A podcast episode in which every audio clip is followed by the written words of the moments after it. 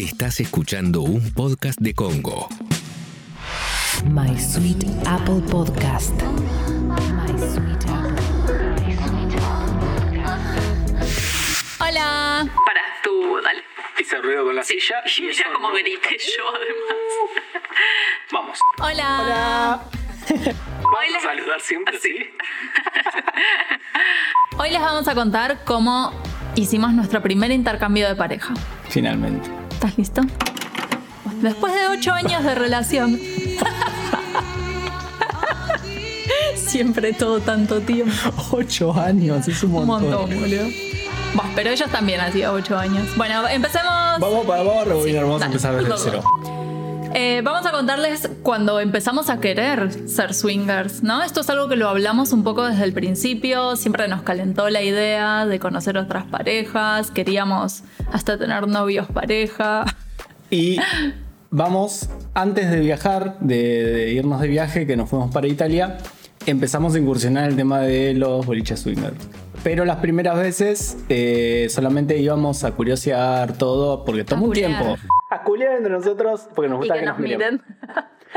Pero creo que justo antes de viajar, ya ahí dijimos, bueno, vamos, vamos, a, vamos a cogernos a otros finalmente. Y nos fuimos, creo que faltó una semana antes de irnos a Milán de viaje y dijimos, bueno, vamos. Vamos. Empezamos a buscar, boliche uno que el otro, un par estaban cerrados, hubo un, ¿te acordás que hubo un quilombo Sí. con uno que- y, y cerró? Y nos fuimos a otro. ¿Se puede decir nombres o mejor no? Mejor no, es otro. Es que Dale. hay mucho. No queremos fomentar la competencia, queremos que la gente abra más Vaya a sus swingers. boliches swingers, ok. Y fuimos a este boliche swinger, ¿no? Eh, nos fuimos nosotros todos vestiditos pensando, uy, vamos a conocer otra pareja, qué divertido. Compramos forros. Compramos, ay, qué perdedores. No, vamos ey, a comprar- no es de es que- perdedor comprar forro, es de ganador. Pero Hay es que cuando forro. los compras, viste, Sí, es, es la maldición, pero Sí. es como que está la maldición que cuando compras forro no coges. Pero yo prefiero no coger y tener un forro que te toque el momento de coger y no tener forro. ¿No? Eh, o sea, sí, pero de última podés ir al kiosco juntos. Sí, pero a veces es como que ese es el problema más grande. Al no tener No, o sea, forro, tenés razón. la gente coge sin forro y después viene el regalito. No, eso no ¿Y se qué hace, hacemos? chicos. Hay que usar forro y hay que tener forro. Entonces, por más que sea una maldición, hay gente que compró forro. Yo, yo compré forro y cogí, dale. no, hablemos boludeces, vos también. Pero las chicas deberían tener forro. Sí, Esto es un de paréntesis. Deberían siempre tener forro. Bueno, dale, pará, volvamos Volvamos, al tema volvamos. principal que nos redesviamos.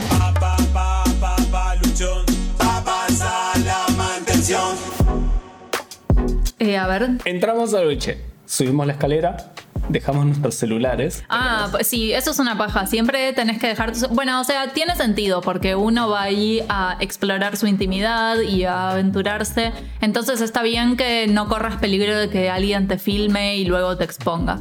Así que siempre tenés que dejar tu celular en la entrada. Guardarropa, eh, consumición, entras. eh, el momento más bizarro que cuando entras que, bueno, no estamos en pedo, vamos a pegarnos ya y tenés que atravesar toda la gente que ya está un poco picante, entonces es como que es, es rarísimo. Como cuando entras a un cumpleaños, viste, y ya están Ay, todos sí. sentados y vos tenés que saludar a cada uno. Sí, es que se siente como eso, como si fuese medio sociedad de fomento y dan los tíos. Pero, y- hey, en Argentina hay una variedad grande de edades y está bueno. eh, No como en otros países, que ya vamos a hablar de eso. Pero yo la verdad que en Argentina me sentí bastante copado. Había un montón de gente de nuestra edad, había un variadito bastante grande y, y es muy lindo eso, porque es como que, bueno, Sí. parece como que es un boliche normal. Bueno, igual siempre predomina la gente más grande. Sí, pero bueno. eh, Pero vale bueno, por- sí, estuvo bueno. O sea, siempre como que encontrás cosas buenas. Bueno, trago va, trago viene.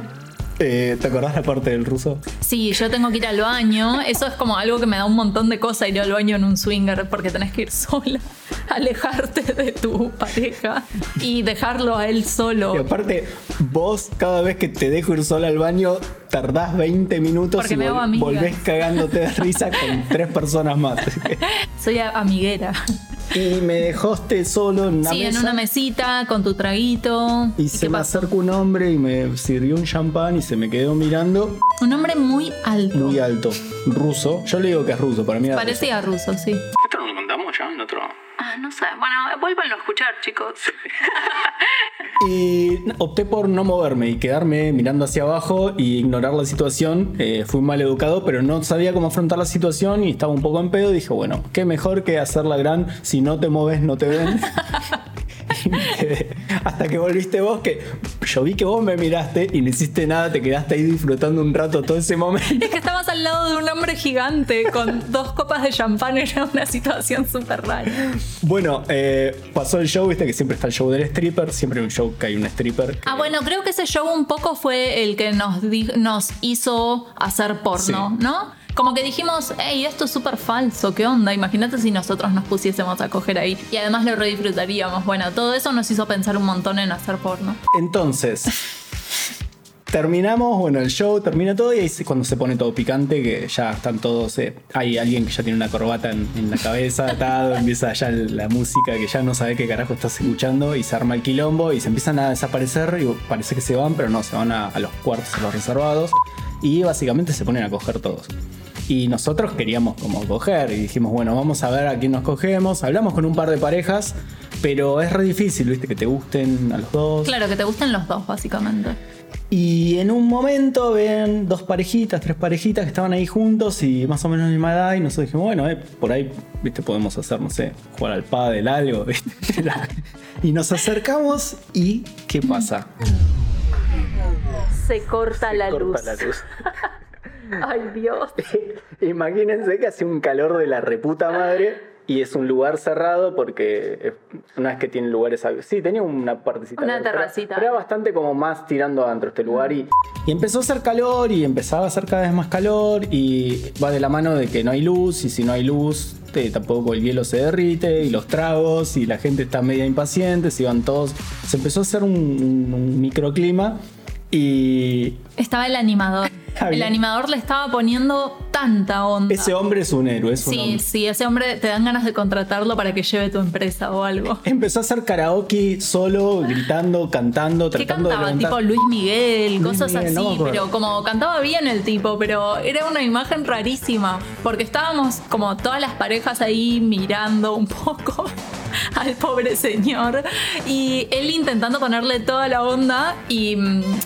Pero no había mucha onda ya, porque la gente estaba lista para coger y sí, ibas a coger, volvías, pero ya no había mucho que hacer en el boliche y él es como que quería que todos se queden y nos hablaba a todos como particularmente desde el escenario, como diciendo, ustedes, ¿cómo se llaman? ¿De dónde son? Y trataba de hacer, claro, trataba de hacer el show, trataba de levantarla y nosotros más calor y la gente se empezaba a ir. Y es como que teníamos ya todo listo para hacer algo y se nos empezó a disolver en la mano.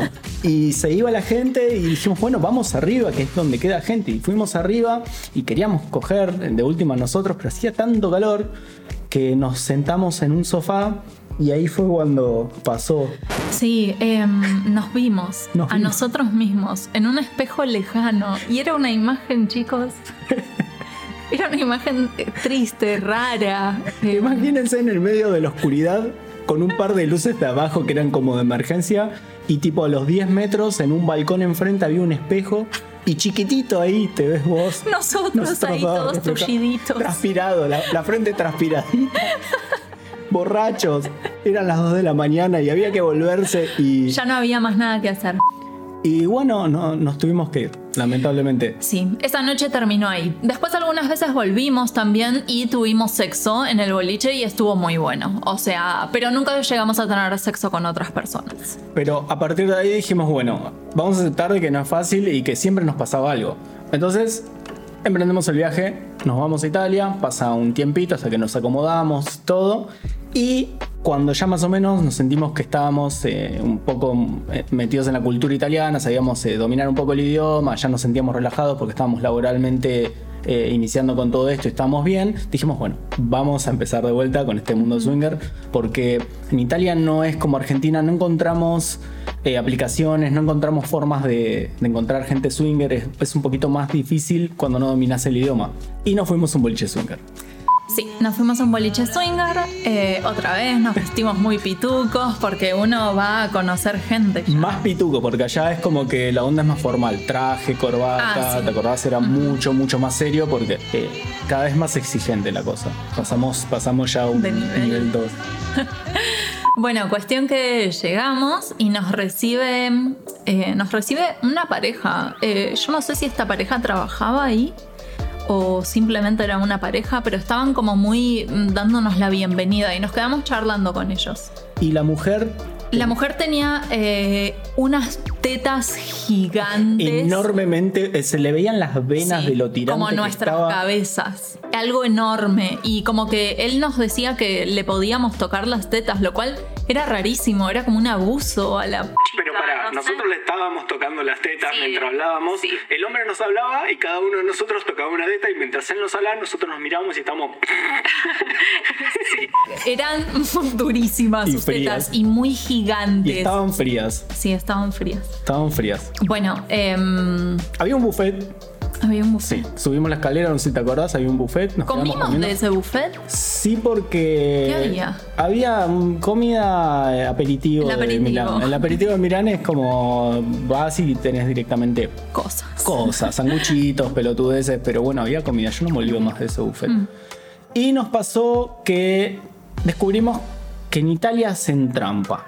Sí, es uno de los peores engaños, la verdad, porque van los hombres, pero mm, van con prostitutas eh, que se hacen pasar por su pareja. Entonces uno va inocentemente como pareja y al fin y al cabo estás conociendo a un hombre y a una prostituta, que no es la idea. Uno quiere ir a relajarse, a conocer gente como uno y bueno, eso nos decepciona un montón. Es injusto porque esa gente va a buscar parejas de verdad y nosotros también. Y es muy injusto porque si te pones a pensar, no son parejas, es, es un tipo solo, una persona Claro. sola que le gusta conocer parejas de verdad. Entonces hace trampa y aparece con una mujer paga solamente para consumir lo que nosotros también queremos consumir, pero en, en buena fe.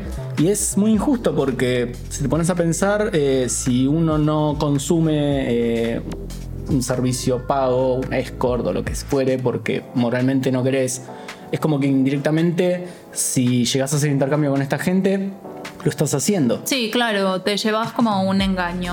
Eh, vale aclarar que en, en- en Milán, puntualmente, no sé si es en todo, toda Italia, pero yo vi mucho en Milán, eh, vimos que todos los hombres eh, hacen eso.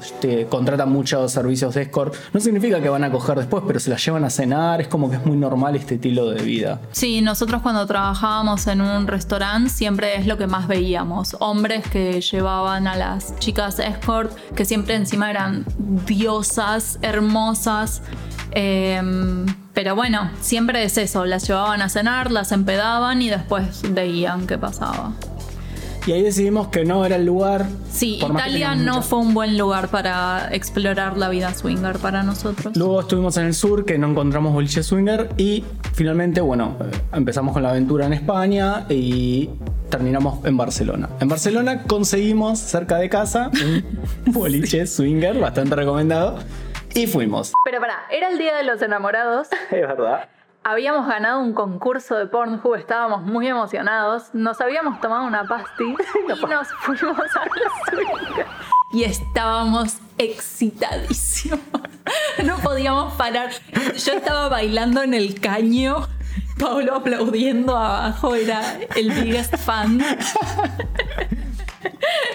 Cuestión que estábamos del orto y pasó a ser de, de una fiesta swinger a algo que, que no tenía nada que Sí, ver con la nada. estábamos increíble. éramos parecíamos dos niños haciendo quilombo por todos lados, bailando con todos y Conocimos a una pareja. conocimos primero, primero, la chica de la barra tenía muy buena onda Ah, sí. y su novio era el DJ, pero el, novio estaba trabajando Claro. y no lo podíamos ver. Intentamos pegar onda, pero estábamos muy, muy más allá y como que no lo logramos.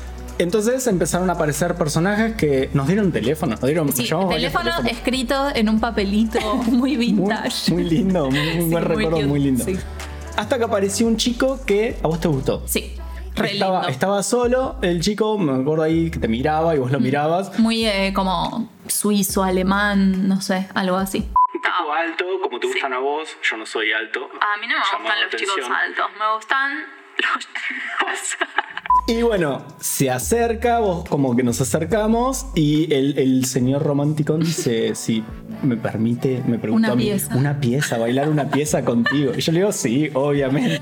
Bailar una pieza, se imaginarán un vals, no, estábamos ahí desconchados bailando, bailando un reggaetón. Porque encima de eso, siempre en los swingers pasan una música rarísima, tipo un reggaetón pero de hace 10 años, no pasan como la última moda. Y España tiene es muy igual a Sí.